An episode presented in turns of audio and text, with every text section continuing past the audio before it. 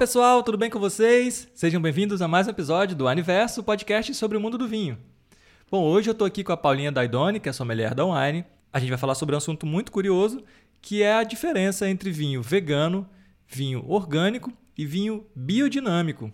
E aí, Paula, eu já tenho uma dúvida assim muito grande. É, eu acho que termo é, vegano, é, orgânico, já é um pouco mais presente na vida das pessoas, mas biodinâmico talvez nem tanto. Explica pra gente o que, que é um vinho biodinâmico.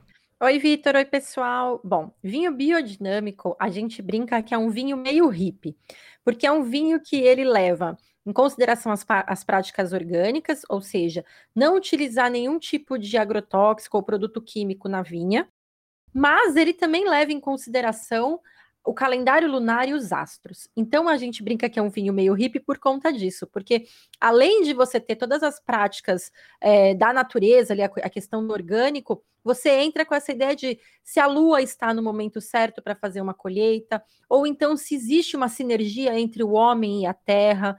Então é uma coisa que vai muito além da parte técnica, ela vai também para um, uma questão mais assim subjetiva. É legal que tem até alguns aplicativos na, no, na internet que você baixa e aí mostra se você está numa fase propícia para degustar um vinho, se é um vinho tinto, um vinho branco, ou então se é uma boa fase para fazer algum tipo de intervenção na vinha. Então tem hoje até aplicativos que ajudam tanto o consumidor do vinho dinâmico quanto o produtor do vinho dinâmico. Caramba, que legal. Então assim, tem uma ligação muito forte com a natureza também, né? Sim, sem dúvida, porque a ideia do vinho biodinâmico é que o homem e a natureza estejam em conjunto, estejam em harmonia. Nunca o homem utilizando ou degradando a natureza, né? Ele tem que usar da natureza da forma mais delicada e respeitosa possível, e não agredindo ou qualquer coisa do tipo. Por isso que não se usa agrotóxicos ou outras químicas, justamente porque eles pensam que isso é uma agressão à natureza. Aí, aí a pergunta pode até ser, tudo bem, mas se não usa nenhum tipo de agrotóxico ou alguma coisa química, como é que faz, né, a manutenção da vinha ou, ou, ou ajuda a uva a não ficar doente? E aí que é legal, porque a, uma colheita, um cultivo biodinâmico, eles usam muito da própria natureza. Então, por exemplo, é comum a gente ver é, num vinhedo galinhas soltas, ou então patos, ou até outros tipos de animais, porque aí eles fazem o equilíbrio do meio ambiente ali, do ecossistema. Então, sei lá, é algum bichinho que vai lá e come algum tipo de graminha, ou então eles colocam na superfície do solo algum tipo de planta que ajuda ali a afastar algum tipo de, de bichinho ou ervinha. Então, é a própria natureza atuando ali para fazer esse controle da, da, da vinha. Caramba, muito legal. Isso me lembrou. Eu não sei se existe isso ainda hoje, mas quando eu era pequeno, minha mãe tinha muito isso de: ah, vamos ver que lua que tá para ver se corta o cabelo ou não. Então tinha uma, uma ligação assim, né? Então isso me lembrou muito o que você falou. Achei curioso. Acontece isso ainda hoje? Ah, eu acho que sim, porque esses dias até eu fui cortar o cabelo, minha irmã falou: não, olha a lua para ver se tá no bom momento. Então eu acho que acontece. Nossa, que bacana. Mas foi então o que você falou: além de ser orgânico, ele tem todos esses cuidados, esses alinhamentos. Então, mas aí fala então pra gente um pouquinho do vinho orgânico. Sim, o vinho orgânico, ele é um vinho que ele não utiliza nenhum recurso químico na manutenção da vinha.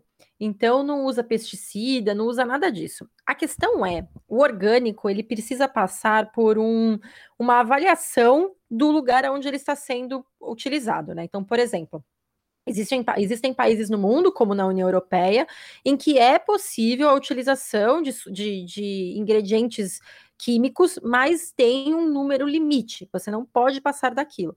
Então, existem produções onde há um, um, cultivo orgânico que é zero uso de pesticidas ou produtos químicos, e tem alguns outros lugares do mundo que permitem um pouquinho. Por que, que isso acontece? Porque tem algumas regiões que não tem como você ter um cultivo orgânico e ter uma vinha saudável. Por exemplo, a região de Champagne, na França. É, existem hoje já alguns produtos orgânicos na região, alguns champanhes de grandes marcas já estão produzindo é, alguma coisa em orgânico, mas lá é uma área onde o clima é muito difícil. Então chove muito, faz muito frio, tem muita geada. Então é muito difícil você conseguir controlar as doenças na vinha sem algum tipo de remédio. Então o que, que é importante? O orgânico é legal você pensar que não vai ter o uso abusivo de um pesticida ou coisa assim, mas quando você tem o uso consciente e dedicado, Aí é importante você ter isso, porque é uma forma de você ter a, a sua vinha saudável e você ter uma qualidade maior no vinho. Então, porque senão acontece do produtor perder todo o cultivo dele. É legal você falar isso, porque tem uma diferença, né? Por exemplo, se a gente está falando no caso de uma alergia, que a pessoa não pode ter contato com nenhuma porcentagem mínima que seja de algum produto químico, ou que seja natural também, ela tem uma reação ali, então ela tem que é, é, se afastar totalmente. No caso de vinho orgânico, é mais essa questão da conscientização, né? Porque, por exemplo, você pode ter, talvez, como você falou, numa região, a possibilidade de cultivar ali a uva é, 100% sem uso nenhum de, de algum agrotóxico ou algum produto químico, mas alguns lugares que permitem, então tem alguma legislação, enfim, uma consciência, uma regra de que se permita um uso mínimo para que não cause um grande impacto na natureza, na saúde das pessoas, mas ainda assim tem porque não é possível você cultivar ali. Então, assim, vale a pena, né, as pessoas darem uma pesquisada. Eu sei que no contrarótulo sempre tem muita informação, né? Vocês, Sibeli, vocês sempre falam. Tem ali informação sobre a vinícola, sobre o cultivo que eles fazem, sobre o cuidado que eles têm, até se a vinícola ou se aquele vinho é vegano, que é um outro ponto que eu quero trazer aqui agora. Muita gente, às vezes, propriamente veganos, acham que o vinho ah, é feito de uva tal, não tem nenhum, não tem nenhum vínculo com o animal, então eu posso consumir. Mas não, né? Existe aí sim é, algum, alguma interferência animal na produção do vinho e por isso que existem alguns vinhos ou vinícolas que são veganos e outros não, é isso, né? É, exatamente. O pessoal nem imagina, né? Porque quando a gente fala do vinho, é, pensa-se só que é a uva, né? O mosto da uva mas para a produção do vinho tem muitos ingredientes que são utilizados.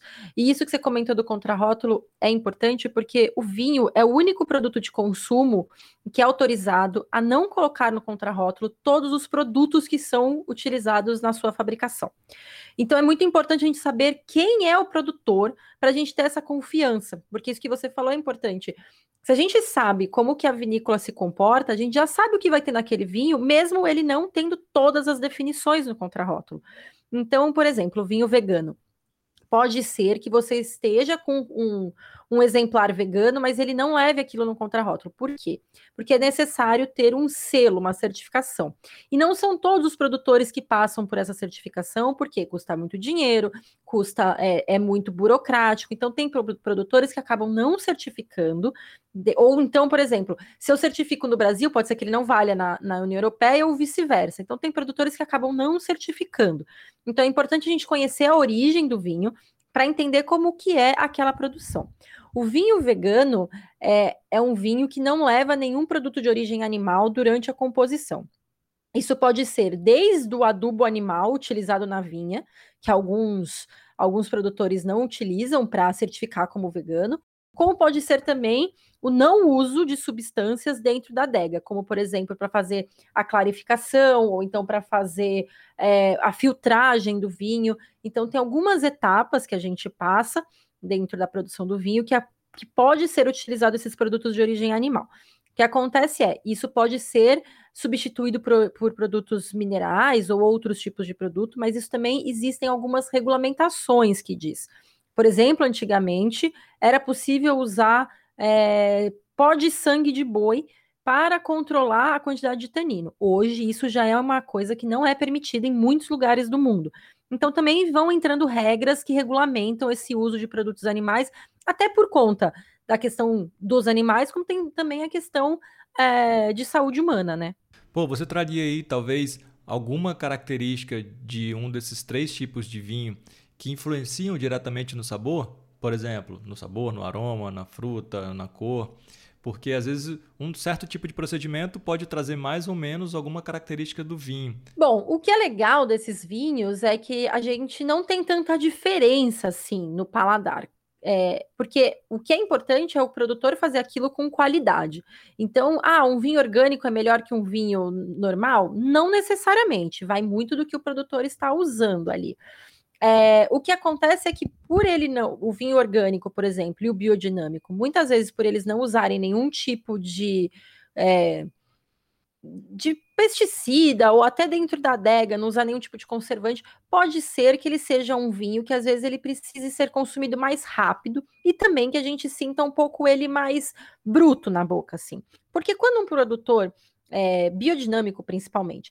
O orgânico ele está muito preocupado com a vinha. O biodinâmico ele também está preocupado com a questão dentro da adega. Então é muito comum a gente encontrar vinhos biodinâmicos que também são vinhos naturais.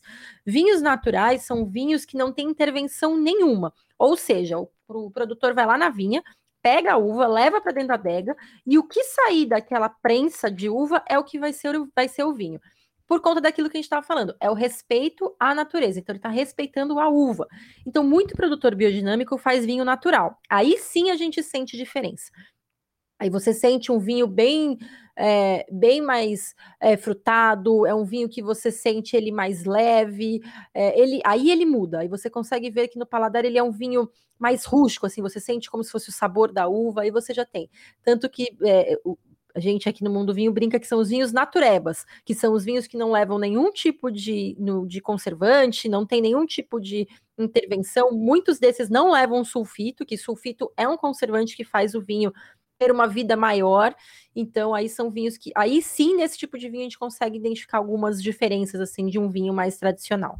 Ah, legal. Na prática, então, é uma coisa, de maneira geral, assim, né? Na maioria, muito mais conceitual, né? Do que, enfim, você perceber ali na prática. É isso que você falou, tem a conservação e a durabilidade também, né? Não diretamente no sabor, mas o período de tempo que a gente vai poder ter um vinho ali para poder consumir ou para guardar, para depois, obviamente, consumir esse vinho, né? É, exatamente. O sulfito é outra coisa que tem muita gente que fala, é um assunto meio polêmico, mas o sulfito, ele é um, ele é um produto utilizado em praticamente tudo da indústria alimentícia. É um produto que a gente usa para conservação. Então, quando você não tem sulfito no vinho, você não consegue ter uma vida muito maior para ele. Então, por exemplo, é, até o transporte, sei lá, é um vinho sem sulfito que vai vir da França. Ele pode sim, no meio do caminho, estragar e chegar aqui no Brasil danificado, um vinho que ele perde as, as principais características dele, porque o sulfito ajuda um pouquinho nessa conservação.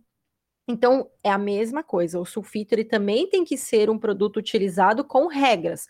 Claro que você não vai passar do limite, o produtor não está ali interessado nisso, ele está usando aquele produto para fazer com que ele tenha uma vida útil suficiente para poder entrar num navio, para poder tra eh, ser transportado para outro lugar do planeta. Então, o sulfito ele acabou sendo visto meio como um vilão mas na verdade não é bem assim. É ele que faz o vinho poder ficar mais tempo dentro da garrafa e a gente ter a oportunidade de provar um vinho de outro, pra, de outro país, sabe? Então, isso que é importante. Bacana. Se não fosse ele, talvez a gente não teria oportunidade de conhecer né, um vinho que viesse de tão longe. Então, assim, de qualquer forma, ainda se faz necessário, né, em alguns casos. E assim, eu vejo muito também como, não sei se é essa palavra certa, mas eu vou usar um charme, né, por exemplo. É como a gente pega, sei lá, algo feito de forma totalmente artesanal. A gente tem um carinho, um cuidado um pouco maior do que algo que é feito de uma maneira industrial. Que tá certo também, né? Não tem, assim, é legal, a gente, a gente consome o vinho, não só o sabor que está ali naquele líquido, mas a história da vinícola, o cuidado, a história do país, da região. Então isso tudo é, é psicologicamente influencia na gente na hora de consumir o vinho, né, Paula? Ah, sem dúvida. E eu acho que essa é a grande diferença do vinho das outras bebidas, porque o vinho traz toda essa história que você contou por trás do produtor, da região. O vinho é um produto que é milenário, então sempre tem alguma história bem antiga mesmo envolvendo, sei lá, guerras, são, então é muita coisa que vem atrás do vinho. Então esse conceito na, na, no mercado do vinho é muito bacana, porque é você provar um vinho e entender o que o produtor quis passar dentro daquela garrafa. Então, por exemplo, um produtor de vinhos biodinâmicos, ele com certeza ele tem uma vida diferente, uma forma de encarar o mundo diferente. Então, ele vai passar aquilo para dentro da garrafa. Aí, quando a gente pensa num produtor maior, um produtor em escala industrial, ele precisa fazer o melhor vinho para agradar o maior número de pessoas. Então, ele também está preocupado ali com o produto. Então, é importante a gente pensar nisso. O que está sendo proposto e fazer da melhor forma possível, porque aí entra muito essa discussão: ah, se o vinho não for orgânico não é bom, ou vinhos de grande empresa não são bons. E não é bem por aí. A gente tem que entender qual que é a proposta daquele produtor e tirar dele o melhor que ele pode fazer. Com certeza. Eu acho que a gente entra numa outra discussão também, que é o seguinte: aí o vinho ele não passa a ter só um preço, ele tem um valor também, né? Imagina, sei lá, se eu citar um exemplo aqui, a gente está consumindo um vinho feito de uma, de uma uva, enfim, de uma videira lá, com 100 anos de existência. Cara, isso é muito bacana, não é algo fácil de se manter né, e, e trazer para as pessoas. Então, isso com certeza influencia no valor do vinho, né? Não, com certeza, com certeza, porque é, isso que você falou é exatamente, o vinho não tem um preço, ele tem um valor. É tudo que tudo que tem por trás dele agrega valor, é, tanto financeiro quanto emocional e tudo mais, né? Por exemplo, a questão dos vinhos orgânicos. É, quando você tem um vinhedo orgânico, você tem que ir muito mais vezes na vinha do que quando você tem um vinhedo que não é orgânico. Por quê? Se você tem ali, ah, eu vou lá e jogo meu remedinho na vinha, eu sei que aquele remédio vai durar, sei lá, 15 dias tomando conta da minha vinha. Se eu faço um cultivo orgânico ou biodinâmico, todos os dias eu tenho que ir até a vinha, ver se não tem nenhuma, nenhum pulgão, nenhuma doença nova nas folhas. Então eu tenho que todo dia ir lá cuidar daquele, daquele daquele vinhedo para ter certeza que ele não vai ficar doente. E isso então agrega também valor, tanto financeiro quanto sentimental, porque é o produtor ali cuidando da vinha como se fosse um filho mesmo, uma criança, né? Tipo, todos os dias indo lá, colocando é, adubo para a plantinha crescer. Então, isso também encarece a produção, mas também passa essa questão mais sentimental do produtor para o vinho, né? Bom, Paulinha, legal. Deu de novo, aprendemos aí mais um montão sobre essa parte da história, né? Essa parte científica que eu acho muito legal também, eu gosto. E, e é, é, muito bacana quando a gente aprende um pouquinho mais e descobre. Às vezes um vinho que a gente gosta bastante, que a gente consome, fica a dica aí para quem está ouvindo a gente. Dá uma lida sobre o produtor, dá uma lida no contrarótulo. Às vezes você vai estar tá tendo uma surpresa boa, assim, ah, esse vinho que eu tomo é vegano, caramba, então teve esse cuidado, tal, então é biodinâmico, é orgânico. Isso, de fato, vai fazer uma diferença na próxima vez que a pessoa for tomar esse vinho de novo, né? Já vai beber ali vinho com, com outro sentimento, né?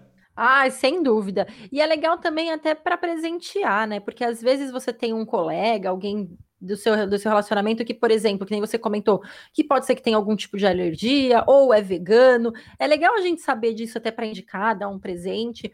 E, e é o que você falou, vai atrás do produtor porque tem muito produtor que não tem a certificação por conta de questões burocráticas, mas ele faz tudo isso dentro da produção dele.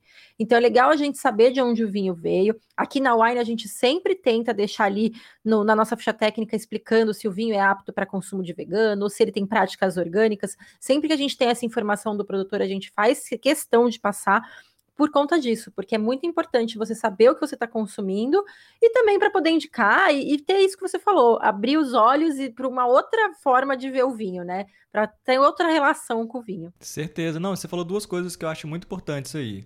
É, por exemplo, presentear com vinho é algo muito legal. Mas, por exemplo, você tem um, um, amigo, uma amiga, enfim, um parente vegano, você fala, caramba, ó, trouxe esse vinho para você aqui, a pessoa já vai ficar feliz. Mas esse vinho é vegano. Pesquisei, pô, ele tem todo cuidado tal, acho que você vai gostar de conhecer. Com certeza a pessoa vai ficar ainda mais feliz. E a outra coisa que você falou é o seguinte, entra aí no nosso aplicativo, no nosso site, lê a ficha técnica do vinho, que vai ter lá bastante informação para a gente poder saber um pouco mais sobre esse vinho e com certeza ajuda aí na hora de presentear, na hora de comprar para a gente mesmo, saber um pouquinho mais sobre esses vinhos.